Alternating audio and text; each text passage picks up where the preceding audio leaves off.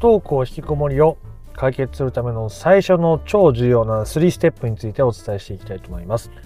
どうも不登校引きこもり専門カウンセラーのエソ太郎です。とはいえですね今もう解決に向かっている最中の方でもついついこう忘れてしまっていたりまたね元に戻ってしまっている時もあるので、えとても大切なことをお伝えしていきたいと思います、え、不登校引きこもりを本質的に解決していくとかねそういうことを考えるとどうしても子供に関わるためにどうしたらいいかとかあ子供への声かけはこういう風がいいとか、まあ、そういう話に行きがち頭もね意識も行きがちだと思うんですけどそもそも親御さん自身の状態が整ってないとその言葉もうまく使いこなせないしどう関わっていいか頭で分かってるのに全然行動がね伴わない。いざ関わろうとするとついつい言い過ぎちゃったりついつい先回りしちゃってまた問題が難しく悪化しちゃうことが多い。はずですなので今回お伝えする3ステップをまずこうね踏みながら関わり方とかあそういうことを学んでいくとはるかに解決までのスピードを短縮することができますので、えー、不登校引きこもりを本質的に解決していきたいぞという人は最後まで聞いてみてください。ではですね、その解決のための最初のね、3ステップ、一歩目は、とにかくゆっくり、のんびり過ごすことです。お子さんの不登校引きこもりでないも親御さんというのは、責任感が強かったり、真面目だったりする方が多いですね。なので、家の中のこともちゃんと掃除してとかこれぐらい家事はやってとか仕事ではこうやってちゃんと周りに気を使ってちゃんと仕事してとかそういうことをやっぱ考える方が多いですね。まあ、人によってもちろん程度は違いますけど自分のキャパを超えて何かをするってしなきゃいけないと思ってしてる方がとっても多い真面目な方が多いですね。まあ僕もそうでしたしで、その状態で子供に優しくするとかは無理じゃないですか。で僕は無理ですね。自分に余裕がないのに人に優しくするなんて無理。てか自分も頑張ってんだから、こっちも頑張ってんだからさ、そっちも少しぐらいは、学校に行くとか、なんかそういう態度を見せてくれてもいいんじゃないって、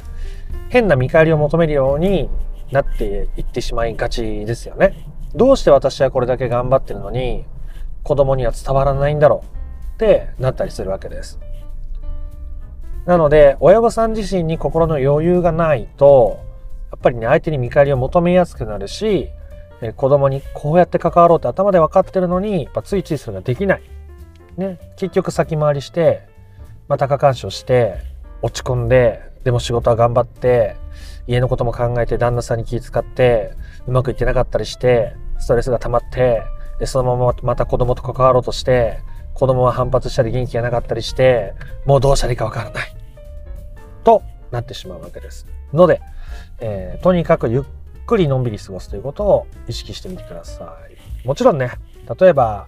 じゃあのんびり過ごすぞって言って、3泊4日、一人で南国でゆっくりしてくるみたいなことをいきなりしましょうと言ってるわけではないです。やってもいいんですよ。やってもいいんですけど、えー、お風呂に入る時間をいつもより5分長くするとか、自分の好きなスイーツを買いに行って家でゆっくりそれを味わって食べる時間を作ってみるとかちょっとずつ今のあなたが踏み出せる一歩を踏み出していくというところを意識してとにかくゆっくりのんびりするということをしてみてください。それがめちゃめちゃ大事なことだったりするわけですね。うん、でこうして自分に余裕を持つとかゆとりを持つということをまずします。ね。で、2つ目のステップいきますね。2つ目のステップは、自分にとっての解決を明確にしてみるということです。自分にとっての解決を明確にするのは極めて重要です。えついついね、不登校引きこもりの解決イコール子供が学校に行く子供が社会に出る、アルバイトをする、友達と遊べるようになる、将来のことにつながりそうなことで動き出すということを期待してしまう。まあ、だからこそ皆さん悩んでらっしゃるだと思うんですけど、それは子供の人生であって、あなたの人生ではないです。それを求めれば求めるほど相手を否定する関わりに自然となるし子供はそれに付き合って時に頑張ろうとしては苦しくなってまた動けなくなりということを繰り返したり悪化したりしてしまうのであなたにとっての解決親御さんにとっての解決というところを意識して考えてみてください例えばの例をいくつか挙げておきたいと思います。自分のこともあるがままに受け入れて子供のこともあるがままに受け入れられるようになる、ね、これは親御さん自身の状態を表していますね。子供がどうこうなるって言ってないですよね、えー、子供の人生は子供に任せて自分の人生を私は生きて、えー、毎日機嫌よく過ごせるようになるですね。これも子供っていう言葉は出てくるけど相手に干渉しないって意味で出てくる。子供の変化を望むものではない。とても大切なものですね。こういう自分にとっての解決を定めるということが大事です。相手の状態が含まれていると相手に変わってほしいという願いや期待から関わりが生まれてしまって余計にお互いに苦しくなることは必至ですね。全く僕はそれをお勧めしません。そうなってしまう気持ちを受け入れながら手放せるように取り組んでいくことはとてもとてもとても大事だと思いますがそれが含まれているとどうしてもお互い苦しくなったり難しくなるということを伝えておきます。で、3つ目ですね。えー、3つ目。まず、ゆっくりしました。のんびりしました。で、自分にとっての解決を定めました。明確にしました。じゃあ3つ目は、え、その2つ目に挙げた自分にとっての解決が、もし完全に満たされているとしたら、あなたは一体何をして、どんなことを感じて日々を過ごしているでしょうか？ということを考えてみてください。ね、もしあなたが仮に自分のことをあるがままに受け入れることができて、そしてまたお子さんのことをあるがままに受け入れられることができているときに、あなたは何をして過ごしていますか？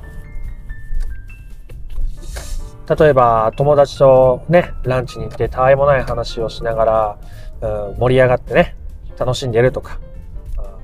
ワンちゃんと一緒に散歩に出かけてのんびりした時間を満喫して過ごしているとか、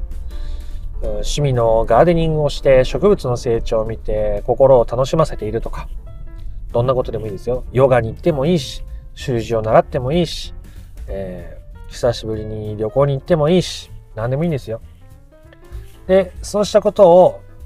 僕は10個書き出すことをお勧めしています。10個以上ですね。中には頑張って10個書き出す人もいるし、頑張らずに30個ぐらい書き出せる人もいますけど、これを書き出す作業をしてみてください。で、これが書き出せないという人は、おそらくこの1番か2番が足りてないことがあります。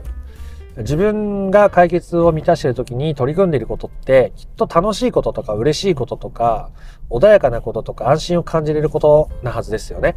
そんななんか辛いことに取り組んでないと思うんですよ。で、今その楽しいこととか穏やかな気持ちとか安心できることが思い浮かばないってことは今自分の人生それがあまりに少なすぎて発想が浮かばなくなっちゃってる可能性がとても高いですのでまずは自分をゆっくり休ませてえー、なんだったらこれを考える時にお気に入りのカフェとか自分が好きな雰囲気のカフェとかに出かけて、えー、それを考える時間を作ると思い浮かんでくることがほとんどです。そういう時間を自分にプレゼントするっていうことそのものが、えー、親御さんが自分にとっての解決を満たすことにつながっているわけですね。子供に振り回されずに自分の人生を親御さんがまず生きるということにつながっているわけです。で、これを考えて、それを今からできる範囲で取り組んでみましょう。ヨガに習ヨガに通いたいんだったら、ヨガの教室、どこがあるんだろう。ね、スマホで調べる。これだって大切なステップですよね。でそして、じゃあヨガの教室ここにしようと思って申し込む。ね。で、通ってみる。あ、すごいヨガって気持ちいいな。もう体も動かして、まあ、精神もリフレッシュされる感じがして、めちゃくちゃいい。うんだったら続ければいいし意外とやってみたら楽しくないなと思って違うことに興味を持って取り組む人もいるでしょう。これに取り組んでいくことがめちゃめちゃに大事だということですね。えー、お子さんに自分の人生を生きてほしいと思うとき、親御さんは自分の人生を生きることができていません。自分の人生を生きるってなんだ？ということは、親御さんが自分を満たしながら生きるということだと僕は思います。自分が納得する人生と言い換えてもいいかもしれません。まあ中にはね、こう頑張って、おうっていう感じで生きていくのが性に合ってるっていう人もいるし、えー、どっちかっていうとそうじゃない人が悩んだり苦しんだりすることが多いので、えー、穏やかなことを僕はお勧めすることが多いですけど、そういう時間を自分に与えてあげる。ね。で、いや、そ、そ、そ、そんなことできません。うーん、全然経済的にそんな余裕ないです。時間的にも体力的にもそんなことできないんですっていう方いらっしゃいますけどで本当にそうなのって僕が感じることはないですほとんど。とはいえ今からできることありますよねって大体なります。まあね、その一時的にすごく体調が悪くて、もうどうしようもこうしようもなかったら、まあ多分僕のこの動画見てそもそもやる気も出てないでしょうし、えー、まだその今、そののんびりすることを考えることすらできない状態かもしれないですけど、僕のこの動画を見てなんとなく理解できるってことは、少なからずの一歩を踏み出せる状態にあるはずなんですよね。それをちょっとずつやる。で、それができないっていうのは、多分自分以外の何かを優先してしまっている時ですね。えー、つまりそれはまたあなたが自分の人生を生きることができていない時ですね。それが悪いわけじゃないはずなんですよね。ね、僕もそうでしたから。ね、自分のことを満たす。ゆっくり過ごせたらいいなと思うけど、やっぱついつい仕事のことばっか考えちゃう。家帰ってきてもなんだかこんな風に振る舞った方がいいんじゃないかなと思って頑張ってやってみるけど全然うまくいかなくて余計にもやもやイライラして家の中の雰囲気が悪くなっちゃうみたいなことを繰り返していた人間の一人ですのでそれが悪いというと余計にドツボにはまってしまうこともよく体験的にも知っています。それを受け入れつつ、それでも自分にできることは自分の人生を生きていくことしかないし、えそのためにできる自分なりの一歩を踏み出していくことが大事だということですね。ね、えー、一番最初のステップでとりあえずのんびりゆっくり過ごすことと言いましたが、うん、自分が解決満たしてる時にやっていることで、やっぱりのんびりしたいんだな、私って気づいたら、のんびりしてください。それもめちゃくちゃ素敵なことだと思います。のんびり、ね、えー、韓流ドラマ見て、おせんべいポリポリ食べて、ね、胸をキュンキュンさせる。素晴らしいじゃないですか。ね。それがあなたの心を満たすものであれば、大いに、ね、そういう世界に浸ってみてください。そういうことを繰り返していくことによって、あなたは自分の人生を生きていくことができます。そうすると、子供に何をどこまでやるのかっていう境界線がすごく上手に弾けるようになるんですね。そして子供が何かやりたいって思った時にそれを応援できるようになるわけですね。あなたのペースでやったらいいよって言えるようになる。なんでってあなたが自分に対してそれができるようになってるからですね。これを飛ばして子供のやりたいことを応援しましょ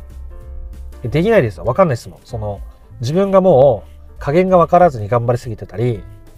加減がわからないぐらいちょっと疲れちゃってたりするから、そんな状態で子供の今のやる気のバロ,、ね、バロメーター、どんな状況なのかな？うん、どう見極めて、どうアプローチしたらいいかな？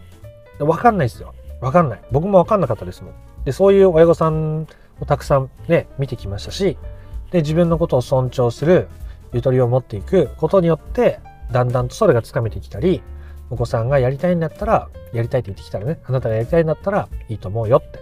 じゃあまたもし、えー、苦しいなとか辛いなって思ったら、またいつでも言ってねって、お母さんができる範囲でだけど、やれることはやるからねって言えて、えー、関係が良くなっていって、お子さんが自分の人生を歩き出す。っていうところを僕はもうたくさん見てきましたし、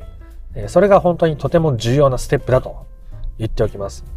まずはあなたがゆっくりのんびり過ごすことから始めてみて、まあそれができてる、できたら、次は自分にとっての解決を明確にしてみてください。自分の状態を表す言葉である必要がありましたね。でそして三つ目は、その時にあなたがやってることを考えて書き出して、それに取り組んでみる。お風呂ゆっくり浸かるでもいいし、友達と旅行に行くでもいいし、何か習い事を始めるでも全然いいです。家の中でできることでも全然いいです。お金がかからないことだって絶対にあるはずです。それをやってみることがとても重要だということですね。ということで、えー、あなたが不登校引きこもりの問題を本質的に解決していきたいときに欠かせない、えー、基礎となる最初のステップを今回お伝えしましたので、えー、本質的に解決を目指していくぞという人は参考にしてみてください。ということで、今回の話が良かったなとか面白かったなと思った方は、いいねやコメントをしてみてください。不登校引きこもりの解決法について順序立てて知りたいよという方はですね、説明欄の URL から公式 LINE に登録していただくと、不登校引きこもり解決のための3種の神器という動画セミナーを無料でプレゼントしておりますので、そちらから登録して受け取ってみてください。チャンネル登録もよかったらしておいてください。では、あなたの不登校引きこもりの問題が本質的な解決を迎えることを心から願っております。また別の配信でもお会いしましょう。ありがとうございました。ソ太郎でした。